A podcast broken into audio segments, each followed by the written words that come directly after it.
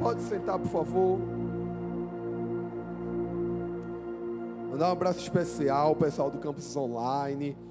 Gente, pessoal de, da Argentina, Portugal, Estados Unidos, Espanha. Pessoal de Palmas está com tudo aqui. São Paulo, Rio de Janeiro. Temos até o Campus Online presencial. O pessoal de Natal aqui, ó. Eita, coisa boa. Tem alguém aqui do Campus Online que está aqui presencial hoje? Aqui, ó. Eu, eu da onde? Hã? Palmas, ó, palmas aqui, palmas aí. Glória a Deus, que bênção. Gente, pessoal Campus Online é muito abençoado, viu? Que bom, que bom. Ter, ó, tá vendo? Célula do amor de palmas, viu? Vai colocar aqui. A gente tá ligadinho em vocês. Posso começar essa mensagem com uma pergunta? Tem alguém aqui na igreja? Ah, posso começar a mensagem com uma pergunta? Obrigado, obrigado, gente. Vou sentir sozinho. Quem aqui já sentiu alguma fraqueza na vida? Eu não estou falando daquela fraqueza da fome. Não, não é essa. Estou falando fraqueza de verdade. Quem já sentiu aqui? Quem nunca sentiu nenhuma fraqueza na vida? Quem nunca sentiu nenhuma das duas coisas? Porque tem gente que metade da igreja levanta a mão, a outra não levanta. Gente, na verdade, todos nós, todos, já sentimos algum tipo de fraqueza. Fraqueza emocional, fraqueza espiritual. Por quê? Porque nós somos humanos e vamos passar por isso. A fraqueza faz parte.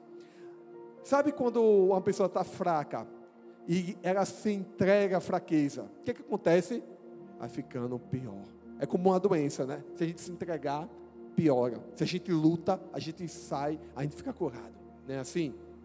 Deixa eu dizer uma coisa para você. Talvez você chegou hoje aqui, nesta noite, sobrecarregado, fraco, triste, talvez deprimido, eu tenho uma palavra de Deus para a tua vida. Ei, eu tenho uma palavra de Deus que se encontra em 2 Coríntios, capítulo 12, do verso 9 ao 10, que diz assim: A minha graça te basta, porque o meu poder se aperfeiçoa na fraqueza, de boa vontade, pois me gloriarei nas minhas fraquezas, para que em mim habite o poder de Cristo.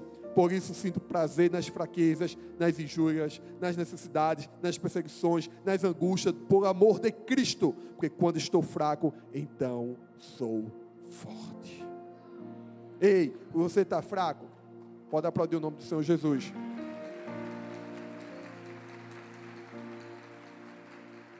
Está fraco? A graça do Senhor te basta. A graça do Senhor te basta. Hoje Deus te trouxe aqui para te falar verdades e para te equipar com ferramentas para você extrair forças em meio às fraquezas. E a gente vai começar analisando esse versículo. Que poder de Deus é esse que Paulo cita? Será que é o segredo da prosperidade? Será que é algum tipo de milagre? Alguma filosofia de vida? Não, não. Aqui é uma pessoa e uma pessoa viva. É Jesus, é Jesus, aquele que morreu por mim por você, aquele que tirou a gente do império das trevas, nos transportou para o reino do seu amor. Essa pessoa é Jesus, o poder é dele. E é interessante que a gente aprende aqui que nós não devemos ter vergonha se estamos na fraqueza, se estamos fracos, porque a fraqueza é um ambiente perfeito para a manifestação da glória de Deus. É, isso mesmo. Paulo dizia o quê? Que ele não se vergonhava por estar fraco. Pelo contrário, ele buscava se alegrar em meio às tribulações. Era isso que Paulo dizia. Ele sabia que aquele espinho na carne evitava ele de ser uma pessoa orgulhosa. Aquele espinho na carne era o lembrete de que ele também passava por fraquezas, de que ele era uma pessoa humana. Sabe, Satanás, ele fez de tudo para acabar com o ministério de Paulo. Tentou ele, afastar ele das visões, desviar, desviar ele da fé, através desse espinho da carne. Mas esse espinho foi importante, por quê? Porque trouxe humildade ao coração de Paulo. Evitou que ele se exaltasse. Gente, o apóstolo Paulo escreveu mais da metade do Novo Testamento, maior missionário da história, cuidou de igrejas, de pessoas.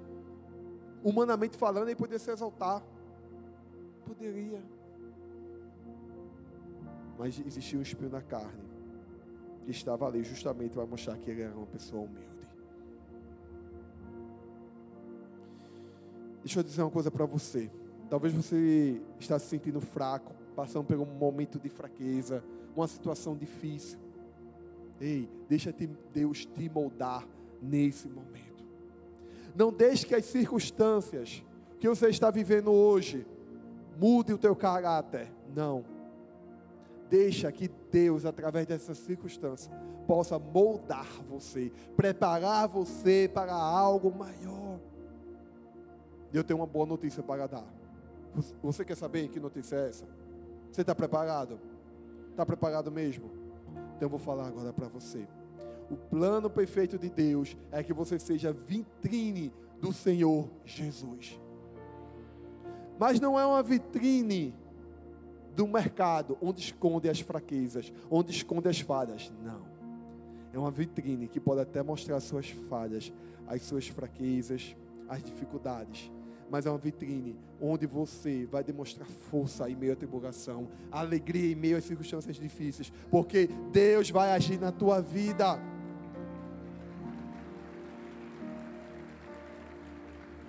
Sabe por quê? que o propósito final de Deus em nossa fraqueza é glorificar o tipo de poder que levou Cristo à cruz e o manteve lá, até que a obra do amor fosse concluída.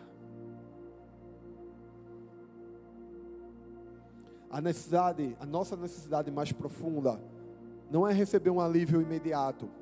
Se você está vivendo uma situação difícil, uma fraqueza. Não.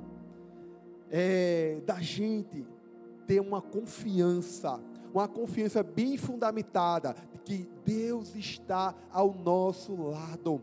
E tudo que a gente está passando faz parte de um propósito maior, de algo que talvez a gente não esteja enxergando hoje, mas quando acontecer, a gente vai entender tudo que a gente está passando.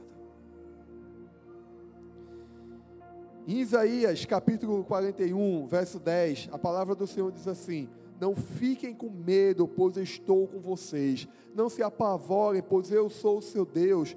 Eu lhes dou força e os ajudo, eu os protejo com minha forte mão. Será que hoje as coisas estão, estão dando tudo errado na sua vida? Será que você está vivendo assim?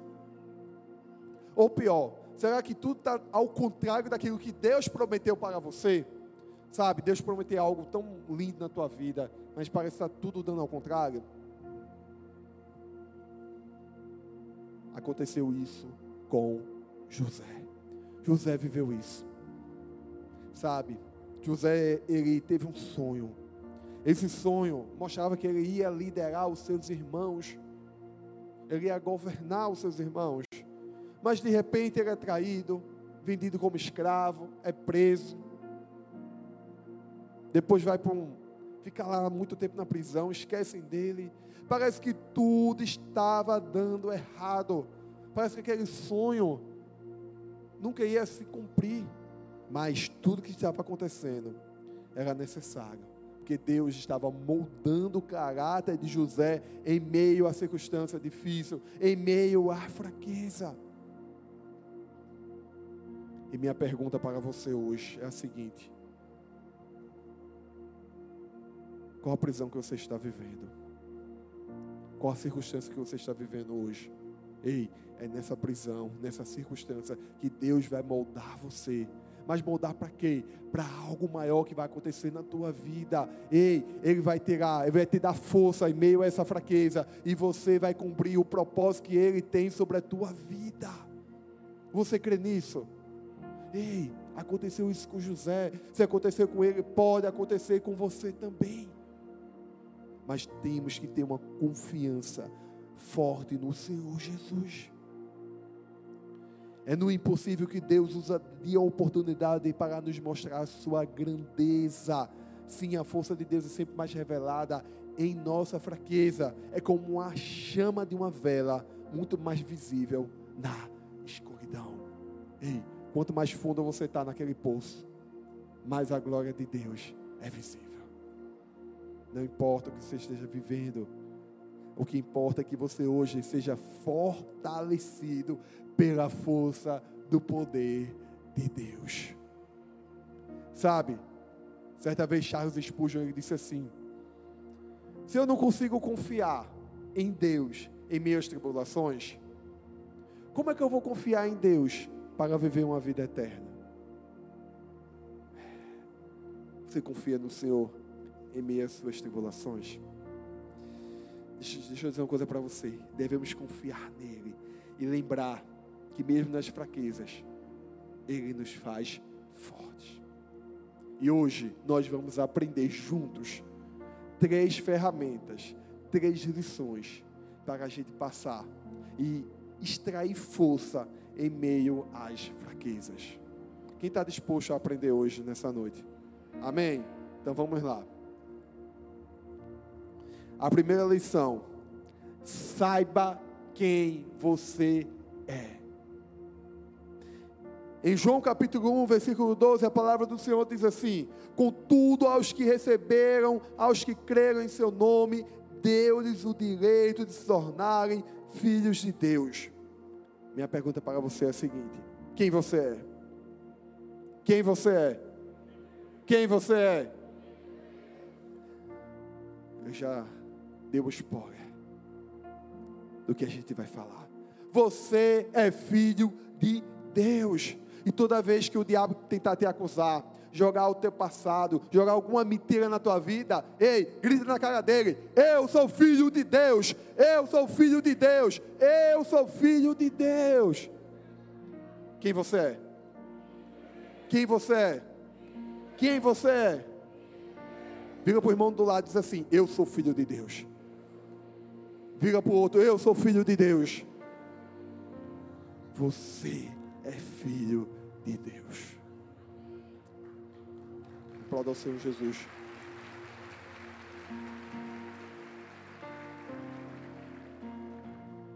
Certa vez Jesus, ele voltou lá para Nazaré, onde ele tinha vivido, onde ele tinha morado. Quando chegou lá, o povo olhou assim: rapaz, esse não era Jesus. Jesus, ele participava aqui da pelada da gente, batia a bola toda sexta-feira. Ele jogava aqui dominó com a gente, participava do churrasco. Agora ele está fazendo um tal de milagre, está curando as pessoas. Quem ele pensa que é? Quem é esse Jesus aí? Ele é filho do carpinteiro. E a palavra diz assim, ó. Que sabedoria é esta que lhe foi dada, e estes milagres que ele faz? Não é este o carpinteiro, filho de Maria, irmão de Tiago, José, Judas e Simão? Não estão aqui conosco as suas irmãs? Jesus era visto como uma pessoa comum. Tinha convivido com ele muito tempo, participado das atividades, trabalhado junto, brincado, jogando alguma coisa. É, Jesus brincava também. Você pensa que ele ficava parado? Participava das coisas. Ele estava ali na comunidade. Sendo que aquilo deixou os conhecidos, talvez os amigos dele, confusos. Como é que pode um homem simples estar tá fazendo tudo isso? As pessoas não conseguiam enxergar Deus na vida dele, não conseguiam enxergar que ele era o próprio Deus, não conseguiam enxergar tudo que Deus já estava fazendo na vida dele. E talvez essas pessoas até tentaram desacreditar Jesus. Para com isso. Tu é nada. Tu é só um filho de um carpinteiro. Sabe por que eu estou falando isso? Que talvez você esteja passando pela mesma coisa. Talvez você era um ninguém. Ninguém dava valor a você. E de repente você foi crescendo. De repente você está liderando uma cela. E alguém disse: Rapaz, tu vai liderar uma cela. Tu não lidera nenhum grupo da escola, imagina uma cela. Cuidar de pessoas. Ei, as pessoas não estão vendo Deus em você. Não estão vendo Deus em você, mas continue em frente. Porque se Deus deu essa missão para você, deu essa visão de cuidar de vidas, de ganhar vidas para Jesus, continua. Jesus ele não deu ouvidos. Sabe por quê? Porque a gente tem que colocar o nosso coração nas promessas de Deus. A gente tem que olhar para as promessas de Deus sobre nós, aquilo que o Espírito Santo falou ao nosso coração. Você não pode viver em função daquilo que as pessoas dizem de você. Você tem que viver em função daquilo que Deus disse sobre você. Talvez as pessoas ainda, ainda, não dão o valor que você merece, que você tem. Mas Deus já te deu todo o valor que você precisa. Então, continue em frente. Faça o que você veio fazer. Minha situação, pastor, é muito difícil. É nessa situação mesmo que você vai trabalhar e fazer a obra do Senhor. Quem você pensa que é? Essa é uma pergunta que, se for feita de maneira pejorativa, pode deixar a gente defensiva até tirar a gente do nosso lugar. Sabe? Talvez você um dia escutou essa pergunta. Eu não estou falando da sua mãe quando está reclamando da trela que você fez, não, tá bom? Mas estou falando de outras pessoas. Mas se essa pergunta for feita de uma maneira positiva, ela leva a gente a ter uma reflexão. Quem eu sou? Quem eu sou nos meus relacionamentos? Na igreja, no trabalho, quem eu sou no meu relacionamento com Deus. O que, é que eu faço? Como eu passo o meu tempo? Como eu estou cuidando de mim? Ou seja, pode ser algo positivo. Mas se alguém chegar para, você e com desdém, querendo te descredibilizar, dizer assim: quem pensa que você é?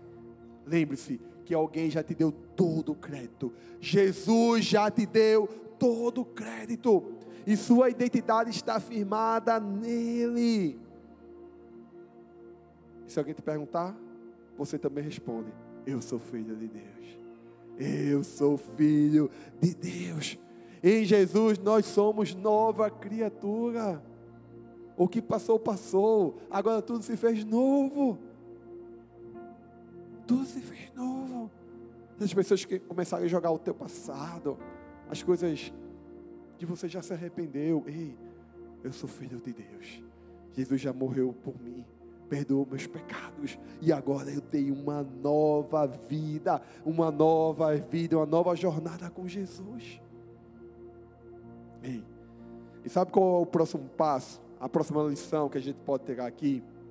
Nós devemos identificar os enganadores. A palavra do Senhor fala em 2 Timóteo, capítulo 3, do verso 13 ao 15. Mas os homens maus e enganadores irão de mal para pior, enganando e sendo enganados. Tu, porém, permanece naquilo que aprendeste e de que foste inteirado, sabendo de quem o tens aprendido, e que desde a tua meninice sabeis as sagradas escrituras que podem fazer-te sábio para a salvação pela fé que há em Cristo. Sabe, aqui fala algo muito importante, que eu já perguntei até no segundo culto. Aqui fala sobre aprender sobre a palavra de Deus. Minha pergunta para você: você tem lido a palavra de Deus todos os dias? Você tem lido? Está vendo? Nem todo mundo levantou a mão. Me atrevo a dizer, infelizmente, a maioria.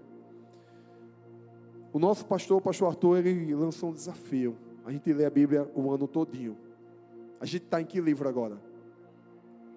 Aí, quem está lendo sabe, Efésios. Mas, pastor, não tem um tempo. Gente, vamos falar a verdade. Ler dois ou três capítulos. Leva mais do que dez minutos? Não leva. Dez, quinze minutos. Não leva.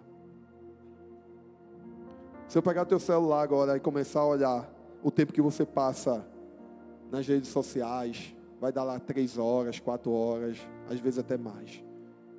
Não é verdade? Mas a gente não quer reservar um tempo para estudar a palavra. Para que eu preciso saber da palavra? Porque é o nosso manual de vida. Você vem para uma igreja, está escutando alguém falar, mas talvez nem sabe se é verdade ou não, porque não examina a palavra do Senhor. Ei, leia a palavra, medite, busque. é importante para você. Você precisa fazer isso. Aproveita enquanto a gente pode ler a palavra, enquanto a gente pode ter Bíblia. Tem gente que não tem, tem gente que não pode. E se tiver uma Bíblia, é por isso. E nós temos esse privilégio. Mas eu gostaria de falar também sobre amizade. Quem é que gosta de ter amigos? Quem é que gosta? Ainda estou esperando, eu estou esperando um amigo que vai pagar o jantar para mim. Eu vou escolher um aqui. Eu vou escolher um aqui. Eu estou olhando para ele, ele já sabe quem ele é. Deus vai abrir a mão dele, amém? Estou brincando, gente. Mas ter um amigo é bom, não é? É bom, não é, gente? Ter uma amizade é muito bom. Porque um verdadeiro amigo é uma bênção na nossa vida. Sabe? Uma amizade é muito importante. Nos ajuda nos momentos difíceis. A ser um, um suporte. Mas infelizmente, a gente vive num mundo caído, cheio de pecado, com pessoas com problemas. E aí essas pessoas podem chegar, podem não, algumas vão chegar mesmo perto da gente. E aí são pessoas com problemas, são os verdadeiros falsos amigos ou os verdadeiros enganadores. Sua amizade verdadeira, ela levanta a gente.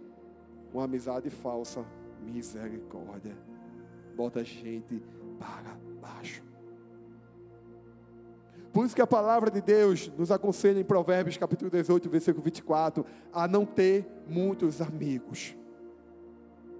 Imagina, você tem muitos amigos, aí quer compartilhar um segredo, algo que você está passando, está vivendo. Vamos dizer que você é solteiro e está apaixonado, amém? Aí você vai compartilhar com um, com outro, com outro, com outro. De repente, está aparecendo até na televisão. Fulano de tal está apaixonado por ciclano. Não é verdade? Ei, tenha cuidado. Tenha muito cuidado. Eu estou brincando, mas é sério.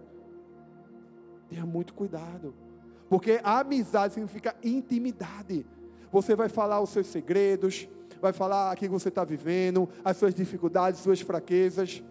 Não é todo mundo está preparado para escutar o que você tem a dizer. Por isso a gente tem que ter muito cuidado com isso. Cuidado com excesso de amizade. Jesus ele tinha muitos amigos? Não, não tinha. Ele tinha muitos seguidores. Seguidores ele tinha vários. Amigos não. Tinha lá os discípulos, tinha aqueles mais chegados, tinha Lázaro, Maria, Marta. Mas não tinha muitos amigos. E sabe por quê? Porque muita gente seguia Jesus por interesse. Rapaz, isso aí está famoso, vou ficar pertinho dele. Quando ele foi preso, não ficou um. Nem é assim que acontece? Cuidado com as amizades. Tem gente que vai chegar perto de você só por interesse. Tem gente que vai chegar perto de você só para querer compartilhar a vida dessa, dela mesmo. Mas quando você for falar, quer nem escutar você. Mas a amizade é uma via de mão dupla. A gente dá, a gente também recebe. E quem é egoísta só quer receber. Mas a verdadeira amizade, ela dá e ela recebe. E outra coisa, as más companhias podem afastar a gente da palavra de Deus. E um enganador, ele pode fazer com que a gente permaneça na fraqueza. A gente está mal ali. Sabe aquela amizade? Você está passando uma situação difícil, ou talvez você cometeu um erro, você pecou. E aí o abençoado chega e diz: Rapaz, tu é um errado mesmo, hein? É bom que, que continue assim, ruim. E começa a falar aquelas palavras negativas. Às vezes fala até uma palavra que não deve falar. Isso não é uma, verdade, uma amizade verdadeira. Uma, verdade, uma amizade verdadeira, ela te levanta. Ela pode até te repreender. Ser honesta, dizer, não, você errou. Agora confessa o teu pecado. Busca a Deus. Sabe por quê? Porque existem promessas na tua vida. Porque Deus, Ele te ama. Ele não se agradou do que você fez, mas Ele continua te amando. Ele não quer você vivendo assim, no fundo do poço. Isso sim é uma, uma amizade verdadeira. São essas pessoas que colocam a gente para cima, mas tem pessoas que são usadas pelo diabo, se aproveita da nossa vulnerabilidade para nos prejudicar. A gente precisa identificar os enganadores no meio da nossa jornada. Senão a gente vai o que? Regredir. Você consegue compreender o que eu estou falando? Um verdadeiro amigo, ele ama, corrige, ele é honesto, ele acredita, ele impulsiona. Ele coloca a gente lá em cima, mesmo que a gente esteja lá embaixo. Isso sim é uma verdadeira amizade. Quem está ao seu lado? Quem está ao seu lado? Tome muito cuidado. Analise bem as suas amizades. Sabe, José, ele foi traído pelos seus próprios irmãos. Fico imaginando a situação dele. Uma coisa é você ser traído com as pessoas de fora, outra coisa é ser traído pelos seus familiares. Difícil, muito difícil. Mas ele escolheu criar uma ponte. Ele escolheu sair do buraco da alimentação e perdoar os seus irmãos. Ele criou uma ponte de amor, de perdão. Ele escolheu a redenção. Hoje em dia a gente passa tanto tempo escolhendo o conteúdo que a gente vai assistir, escolhendo um carro, uma viagem, a roupa. Mas quanto tempo você passa escolhendo suas amizades?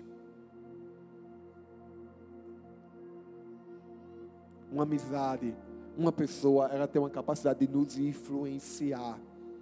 Quando a gente passa tempo com uma pessoa, a cultura dela, o que ela pensa, suas atitudes podem influenciar a nossa vida. Agora, se for uma pessoa que não segue a palavra de Deus, ela pode te tirar do caminho. Quando a gente é amigo de pessoas que não têm o objetivo de seguir a palavra de Deus, isso pode nos influenciar a ter atitudes que nos afastam de Deus. Então, pastor, eu tenho que me afastar de todo mundo que não segue a palavra. Não é isso que eu estou dizendo. A gente deve amá-los. A gente deve amar até os inimigos. Mas amizade é uma coisa, amar é outra coisa. amizade, como eu já falei, implica em que? Intimidade. A gente vai andar no meio dos lobos, sim. E se for possível, a gente vai ganhar lobos para Jesus. Vamos ganhar e nos tornar ovelhas. A gente vai falar de Jesus para essas pessoas, sim, mas cuidado, nem todo mundo que está perto de você quer ver você crescendo, quer te ajudar no momento difícil. Deixa eu falar algo para você aqui, contar uma história. Certa vez, um homem perguntou a um sábio: se o Senhor fosse convidado para governar o país, qual seria a sua primeira providência? aprendeu o nome dos meus assessores. Desculpe-me, mas não lhe parece uma bobagem? Disse o homem. Será essa afinal a grande preocupação de ser um presidente? O sábio responde: Você nunca recebe ajuda de quem não conhece. Se não entender que só Jesus é o caminho para a salvação, nunca entenderá como chegar a Deus. Da mesma maneira, se não sabe quem está ao seu lado, não terá amigos. Sem amigos verdadeiros e leais, não pode estabelecer um plano. Sem um plano, não consegue dirigir ninguém. Sem direção, o país mergulha no caos. Uma providência aparentemente banal. Saber o nome de quem está ao seu lado e conhecer o coração das pessoas pode fazer grande diferença. Ei, aprenda a analisar a atitude das pessoas que estão ao seu lado Aprenda a ver o seu caráter, suas virtudes e as suas falhas. E cuidado, como a gente falou, tem pessoas, tem amizades que podem fazer a gente regredir, mas tem outras que colocam a gente para cima. E são essas pessoas que a gente quer na nossa vida. Amém? E a terceira e última lição que a gente aprende nessa noite é o seguinte: prospere onde estiver. A palavra do Senhor fala em 3 João, capítulo 1, versículo 2, o seguinte: Amado, desejo que te vá bem em todas as coisas e que tenhas saúde, assim como assim como bem vai a tua alma.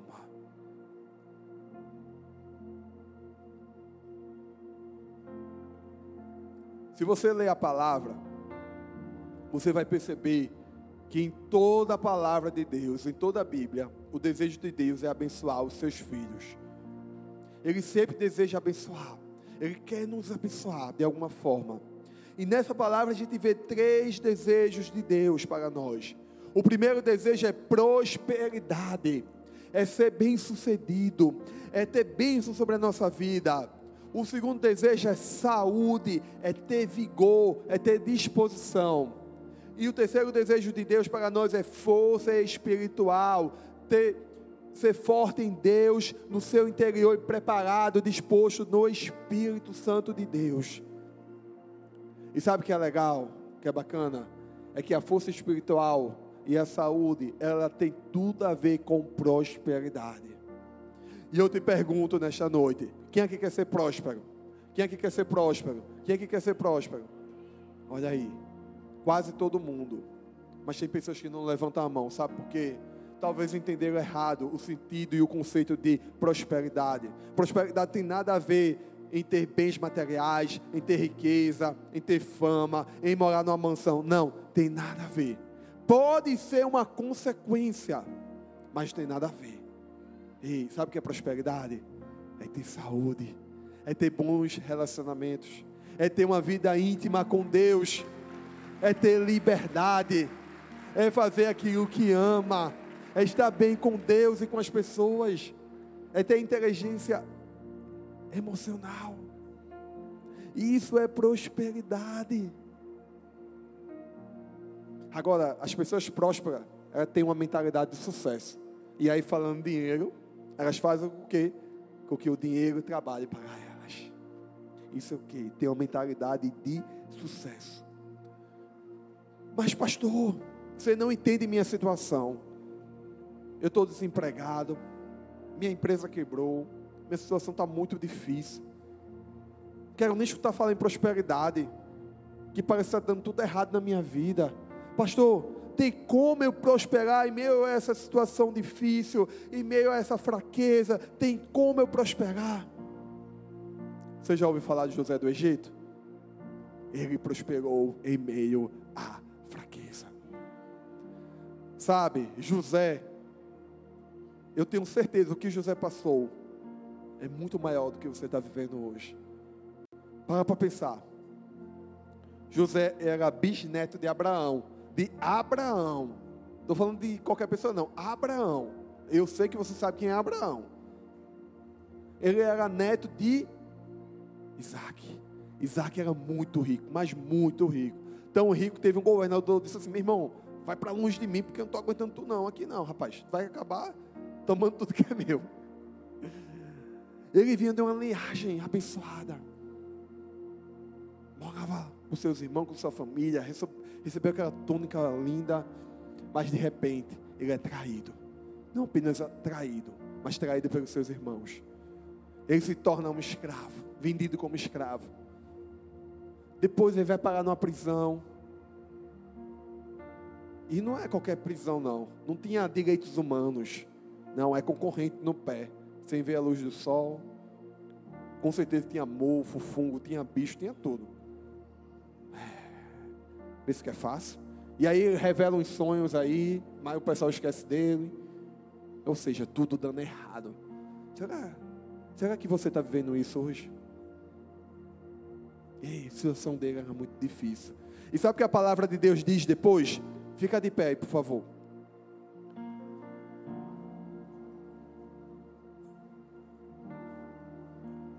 A palavra do Senhor diz assim, em Gênesis, capítulo 40, do verso 6 ao 8.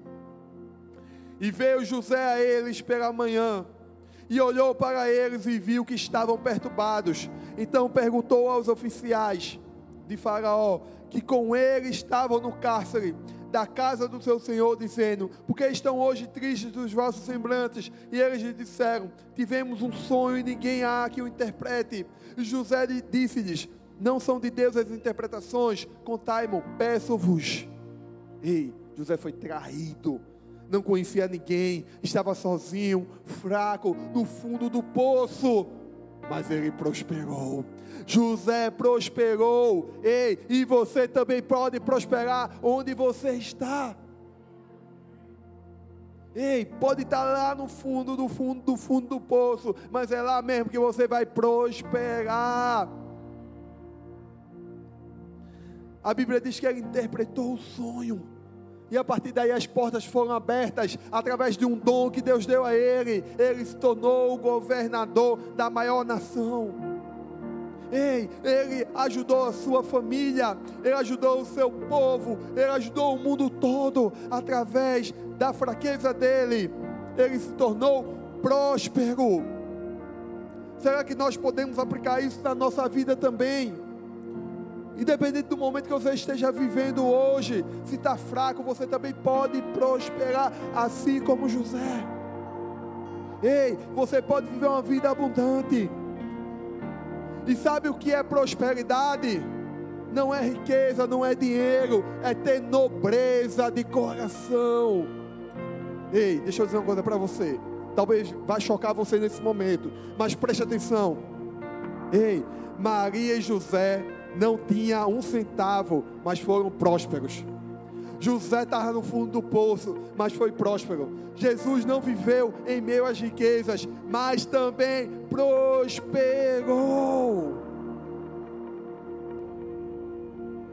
Talvez você esteja procurando em vários lugares para prosperar.